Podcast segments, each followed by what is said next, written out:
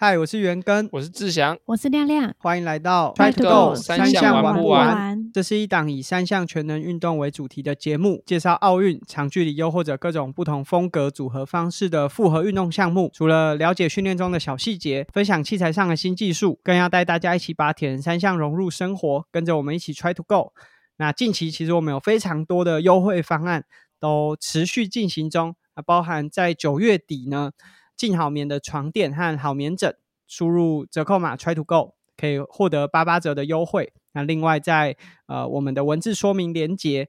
购买 time 的卡踏 Expresso Four 和 Expresso Seven 也都可以享有折扣。那只是在九月底，那一直到十月底呢，订购呃亚特力士克制五件成单的话，亚特力士就会提供你一件免费。那相关的这个方案，我们都会放在下面的文字说明。好，今天的主题就是要来讨论一下游泳的定位，就是因为像呃开放水域，就是铁人比赛的话，通常都是开放水域嘛。然后，但我们练习的时候，最常就是在室内的泳池。然后，呃，我第一次到开放水域的时候，我就会觉得跟室内泳池真的是差蛮多的，就是它地上。不会有限，你可能最多就是看到就是一些小鱼之类的，然后就是会就是会比较，我觉得差最多的就是会不知道怎么定位，就是会有游歪的这个会有游歪的这个风险。就想问一下阿根，说你有没有看过有没有谁游歪的案例或者是一些故事？嗯，我自己印象最深刻的应该是在就第一届的 Ironman，应该是二零。一六年还是实际年份有点忘记，反正就是第一年移动到了这个澎湖。那当时澎湖的这个海泳路线是蛮特别的，我们常见的可能就是像活水湖这种直去直回，或者是啊游三角形，就三个点。那顶多就是比较特别，像梅花湖，它是绕过中间的一个岛。但是当时的这个澎湖 Ironman 呢，它是游了一个 T 字形，就你出去之后要右转。右转之后要再左转，然后再两次左转游到远端，然后再游。反正光是这一趟的转弯，可能就有六七次、七八次，然后要游两圈。那当时有非常多的状况。第一个是因为是第一场这个移到这个场地，那那个绕行的过程当中，游外人当然是很多。那尤其是每一次这个 T 字形最后往。岸上游就会看到很多人，好像贪吃蛇一样，这样左来右晃，然后一直上不了岸。然后岸上又会有很多，因为二二六会有很多加油团，岸上的加油团就一直讲说 游直的，游直的。但游泳的人怎么可能听得到？然后我们就这样看，然后加上那一场可能在没有很大的浪，但是在下面有一些流吧，所以很多选手就是。既游歪，然后又在这个流的逆流当中花了比较多时间。那看到有选手就是标准这样，呃，二六的游泳是三点八公里，但他游了 四千二。就我看到其中一位选手的这个记录是四千二，我想说，哇，他当时在海上一定想说，我到底什么时候 才有办法回去？不知道志祥遇过，无论是呃自己看到或学员分享，有没有比较特别这种游歪的经验呢？我有个就是工工厂的学生，他 Jennifer，然后他之前在那个应该是 CT 吧，还是哪个比赛场地，结果他就游，然后他就已经游完了，然后他先游到右边的浮台，然后他就左右边的浮台的就是啊，你要往左边一点点，你要往前游，然后他就游游游，他就直接横 切，就是跟基本上就是跟大家是垂直的，就是人家往前他是直接横的，然后游到另外一个浮台，然后另外另外一个浮台就是人就说，哎，你要游过去。然后那个那个我那个学生说你在搞什么？你跟我说游这边，然后我现在游我现在游这边，结果他是说他以为这是同一个人，所以他就 他就已经原本就已经搞错方向，然后就又又骂又骂不同人，然后他就要游回去原本第一个他遇到的救生员那边，然后救生员说，呃那个来你你往这个方向游，然后说你跟着谁谁谁游过去比较好，然后他就一点就是。一整个整肚子都是火，然后说游泳上来就是很不爽这样，然后他就回来跟我们讲这个故事，就不知道到底都是该该笑还是 该哭，就是他整个是有横的，就是整个是跟大家是不同方向垂直这样，我觉得真的蛮好笑。游歪真的会很不爽诶、因为你就等于说你都在浪费，就是你都浪费你的体力，然后又游的比别人长，时间花比别人久，就是超不爽的。就是那像那个什么，就是那如果说在练习的话，就是在如果要避免这个游歪，它的定位有没有一些就是平常的练习的小技巧？想先问志祥。练习小技巧，我觉得在泳池有一个方式是，就是你当然是在水中先定位嘛，那就是大家知道可能有，比如说四下或六下可以抬头看一次，那我觉得这个方式就可以，呃，比较有方，呃，比较有。呃，像模拟比赛的的方式去进行游泳，就是在在游泳池的时候就可以这样做。那另外一个方式，我觉得是可以说，在泳池的时候，你可以由蛙式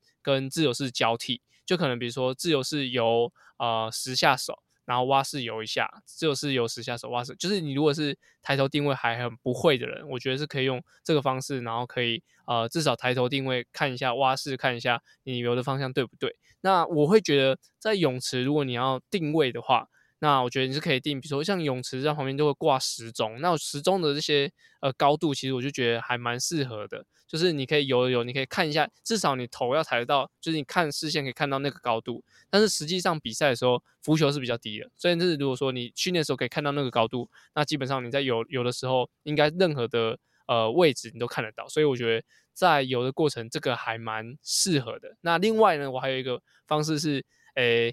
在游的时候，就是你正常在有没有呃没有抬头换气的时候，就是没有抬头定位的时候，你是都是闭眼的，就是包含你连呃侧边换气的时候都是闭着眼游。那可能游四下手或六下手，那抬头时候才可以把眼睛打开。那这个方式会很像实际在开放水域的时候游的情况。对，因为你在水下，你可能是水是比较浑浊，所以你眼睛闭起来。那你在游的时候，那抬头定位的时候，再把眼睛打开，那就就会很模拟在游泳池里面可以像开放水域的方式这样子。那如果就是所以四下，然后一下抬头，就是会是抬头的自由式。那如果就是有没有遇过学生，就是他不太，就他只要抬这一下头，他就会吸不太到水，或者是他不太会做抬头这个，这个有没有办法？就是练习哦，可以啊，这个可以透过就是游的时候练。其实其实它不是应该说你抬起来的高度，其实不用到你下巴都出水面，你只要像鳄鱼这样，就是眼睛出水面就好。就是你在游的时候，你可能像呃，你可以想象就是鳄鱼，就是鳄鳄鱼在水里游的时候，它其实也不是整个整个头在水水上面，所以你在游的时候，可能就是你眼睛看得到，然后你在换气的时候再换侧边换气就好。所以有些人会想要刻意把头，对，其实。不用特别把头抬得非常高，然后特别要注意，就是如果你要做定位的时候，就是你要记得把脚持续的提，因为你要头抬起来的时候，你的下半身已经很沉了。如果这时候你没有持续的有踢脚的话，把下半身回来的话，你会一直很像在垂直在游，就是你的下半身是在在地上的这样。那就是会比较建议，就是呃抬头的时候不要抬太高，那搭配你的节奏，然后踢水的时候可以稳定的把下半身撑起来。我觉得这对于抬头来说是蛮有帮助的。所以在泳池的话，会特别到就是踩不到底的泳池吗？还是就是像用眼睛闭起来的方式，就是会特别说，呃，接近比赛的时候，我们就去个深水池，踩不到底的去练习。我我觉得，如果是一开始比较不不没有游过开放水域的人，我觉得可以透过深水的部分去先训练一下，我觉得那个帮助非常非常大。就是你可以选深水的水池去蓄游，我觉得只要两公尺就可以了。两公尺基本上应该没有人踩的，可以头可以出水面。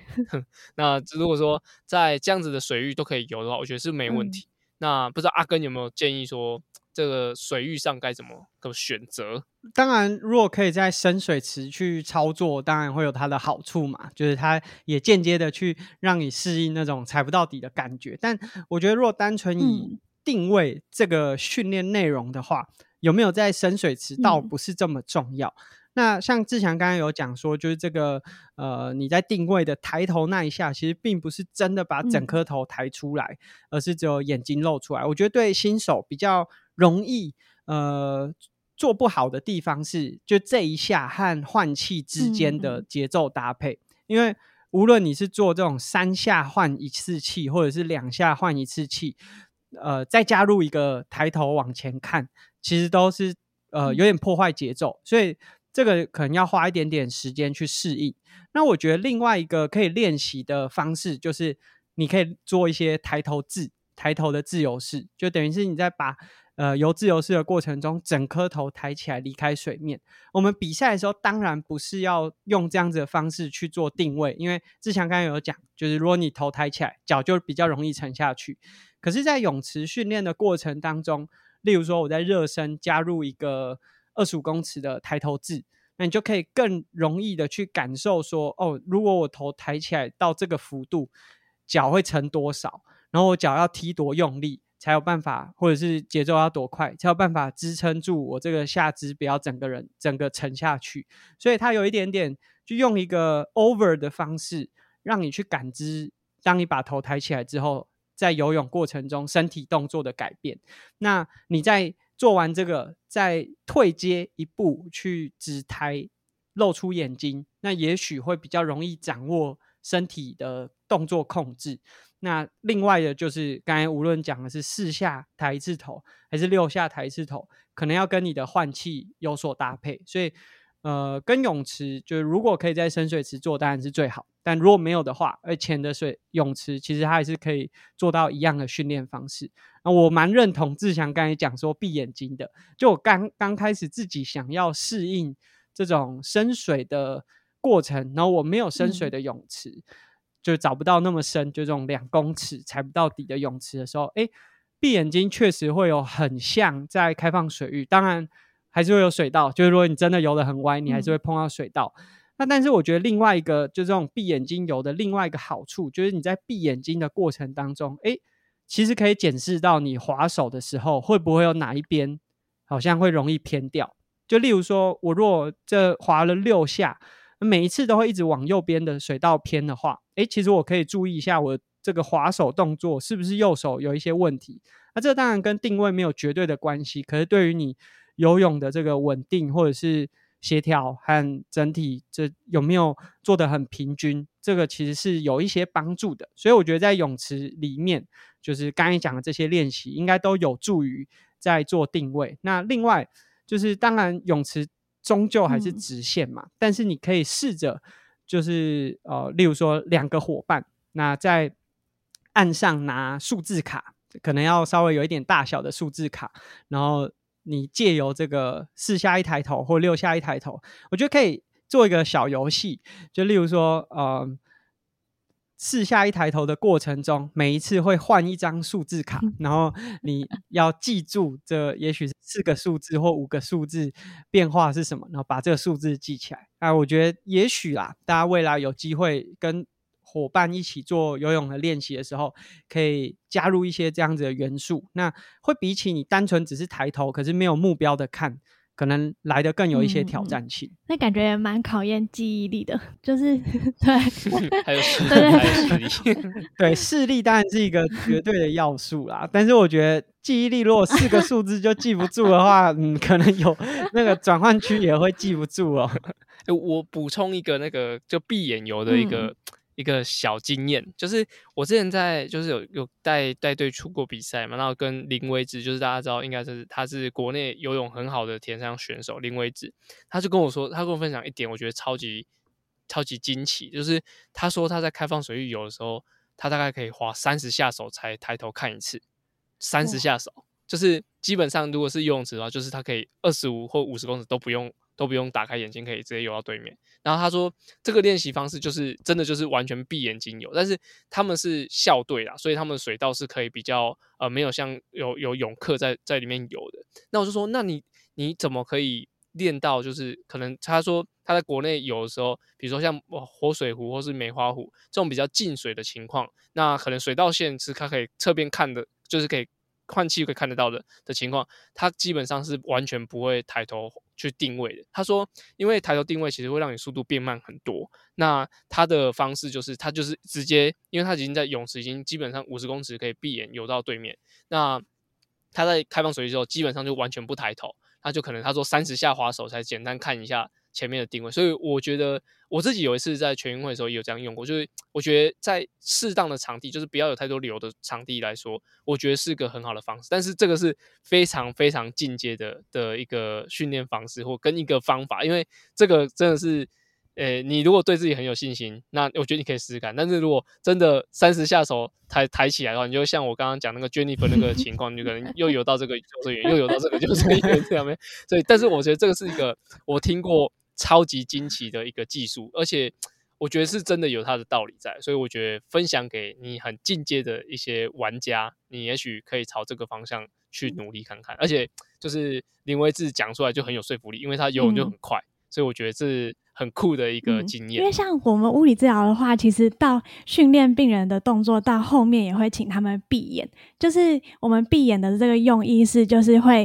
会很能够，就是很直接的提升病人的本体感觉，就是因为。你眼睛闭起来，就是屏蔽掉视觉之后，如果你还能够单脚站，那你就只有平衡跟本体感觉在靠，就是在让你维持这个动作。所以其实像脚踝受伤啊、不稳定的那些人，或者是怎样的，都会请他们闭眼去做这些动作，就是是高阶的一些训练。所以像刚刚在一讲说，就是闭眼游泳的时候，我就觉得哇，那其实就是在训练你游泳这个运动的时候的本体感觉。所以我想说，如果是在练习的时候就能够你闭眼就可以游得蛮直的话，其实你身体的这个本体感觉，就是就是是做一个本体感觉的训练，我觉得是就是是蛮真的是蛮有道理，然后又蛮有用的一个训练方式。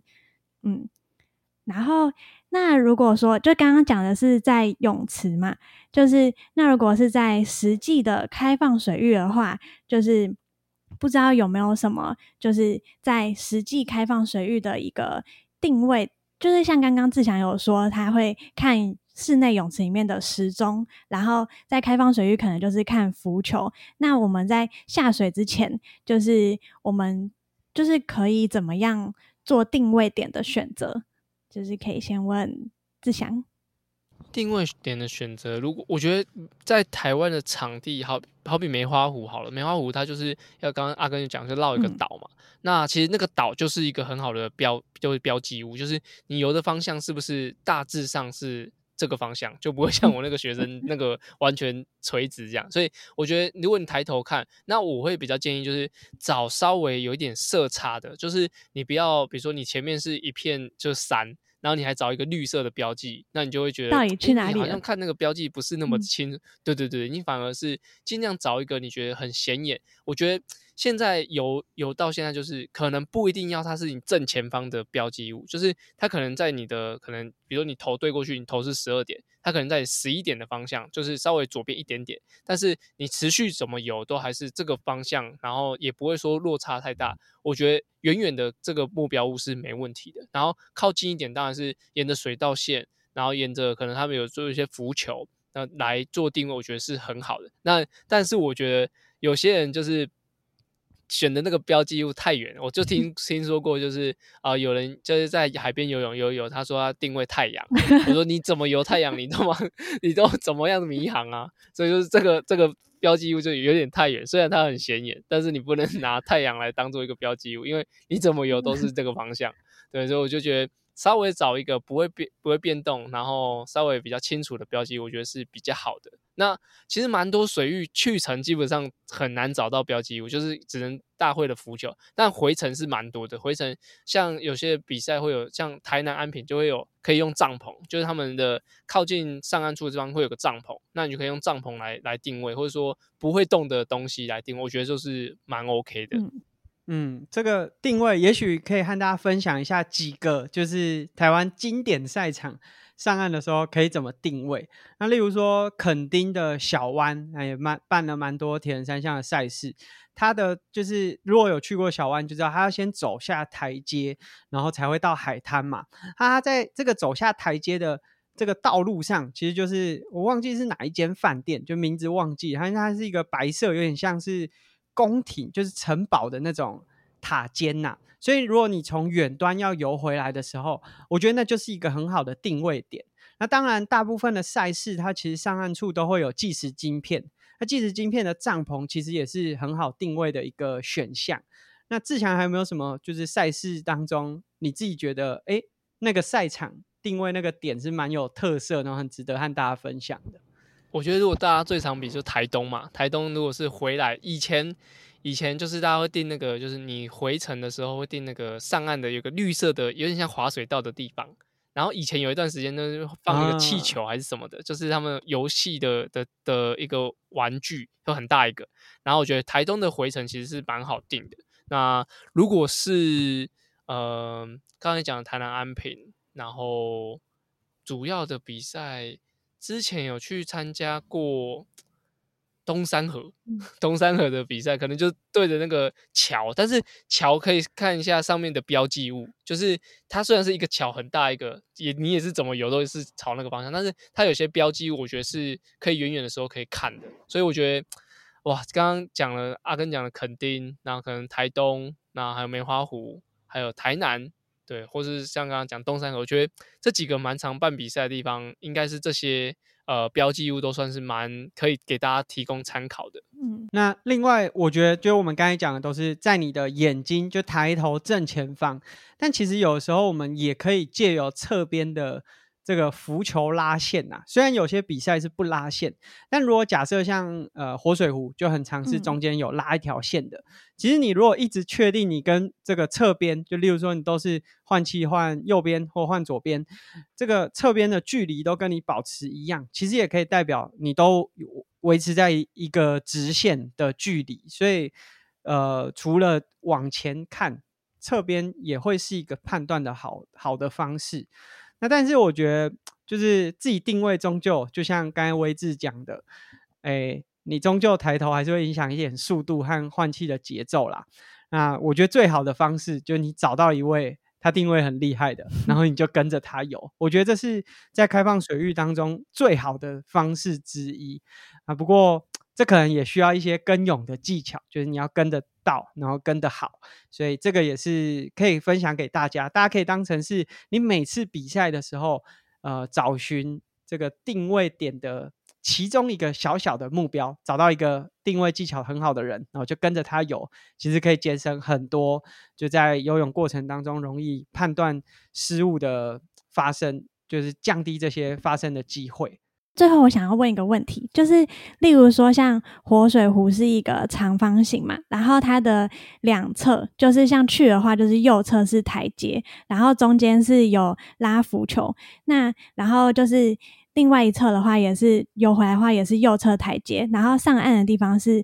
在接近就是左侧，就是中间那边。那这样子的话，就是呃，假设说我们要下下水去游的时候。会建议就是是怎么游，就是会是说，呃，从右侧就是台阶那边，然后有一个对角线，然后过过转弯之后，然后再有一个对角线上岸吗？还是会是，就是这个我一直都很好奇，就是会要怎么样会比较对于就是初学者来说的路线是比较好的。志强，你要回呃，这个我们是不是有之前有回答？对，我们之前好像讲过。之前有讲过，但是我觉得如果是比较初学的话，我当然觉得就是安全第一，就是你一定有沿着沿着岸边游啊，就去程一定沿着岸边游，然后你用你全身的力气先游到浮球的中间那个浮台折返的浮台嘛，然后我这个时候其实我会比较推荐沿着线游，哎，就是你回来之后，就是如因为假如说我现在是沿着最右边的岸边游，然后游到中间的折返浮台之后。蛮多人都说他会直接在游到靠墙那边，然后你基本上就安全了。但是蛮多人都游不过去啊。但是我就觉得，如果说你当下是 OK，我觉得可以游到对面的岸，就是回程的岸边，然后靠着靠着旁边岸边上来。那如果说真的不行，我觉得你可以先沿着线游，因为它那个线是越牵越靠近上上岸处的，所以它是呃有一点越越切越过去，所以你会离那个岸边越来越近。那你觉得你个适当的位置之后，你就游一段，比如说一百两一两百公尺之后，再游到岸边，我觉得。都会有一个比较可以休息的方式，但如果说是很竞技，你要要越切越快，我觉得就是基本上你就是找最近的路线，你可能是在蛮中间偏右边，然后直接切一个直线过去，然后回程的时候就是基本上我觉得是沿着线游，然后最后切过去上岸处，我觉得是最好。所以就是初学者跟进阶的部分，我觉得可以用这个方式。阿哥有什么推荐吗？嗯，当然两点的的最短就是直线嘛，可是这还有考量到你对于就是自己开放水域的这个安定感嘛，所以我们看到蛮多新手都会比较就出发的时候靠右手边的墙壁，那我觉得就是如果你没有真的那么怕的话，其实当然是越靠左侧，就是让距离短一点点，而且在那边其实也比较可以避免一些拳打脚踢。那如果这个定位稳定的话，说真的，你如果可以游到对象的浮球，我觉得真的不太需要在回回程的时候也继续往岸边，就这么急着靠边，因为等于是你会让自己游一个嗯长方形。那我们就让它变成是 V 字形的话，当然就这个距离会比较短，所以这个当然也是就个人对于开放水域的安定感。然后其实我我相信啊，很多人可能赛前都有想要在折返之后往岸边游的这个考量，但等到你游到折返点，已经累到 我不想要再多游，所以你就直线的回去了。所以其实人的能量呢是很、嗯是很惊人的，所以这个我嗯觉得不用太担心。那只是出发的时候决定这个出发点可能是呃，也许你在赛前练习的这个游练游的时候，就可以去评估一下，就自己出发的时候到底是要比较靠中线呢，还是要比较嗯靠岸边？那这边就稍微提供给大家一些嗯参考。好，那这是我们今天针对游泳定位。那下半年的比赛也有在活水湖啊，或者是一些开放水域的赛事啊。当然，在铁人三项比赛都是在开放水域。那我们提供给大家一些在泳池可以做的定位练习，或者是在开放水域的时候啊可以做的事前准备，包含在下水处定位点的选择。那这些提供给大家。如果对我们节目有兴趣，可以在 Apple Podcast 或 Spotify 呃给我们评价，或者是订阅我们的节目，或者在社群平台推荐给你的朋友，继续收听我们 Try to Go 三项玩不完的节目。那我们在泽泽上的订阅赞助也持续进行中。那我们就下集节目见喽，拜拜拜拜拜。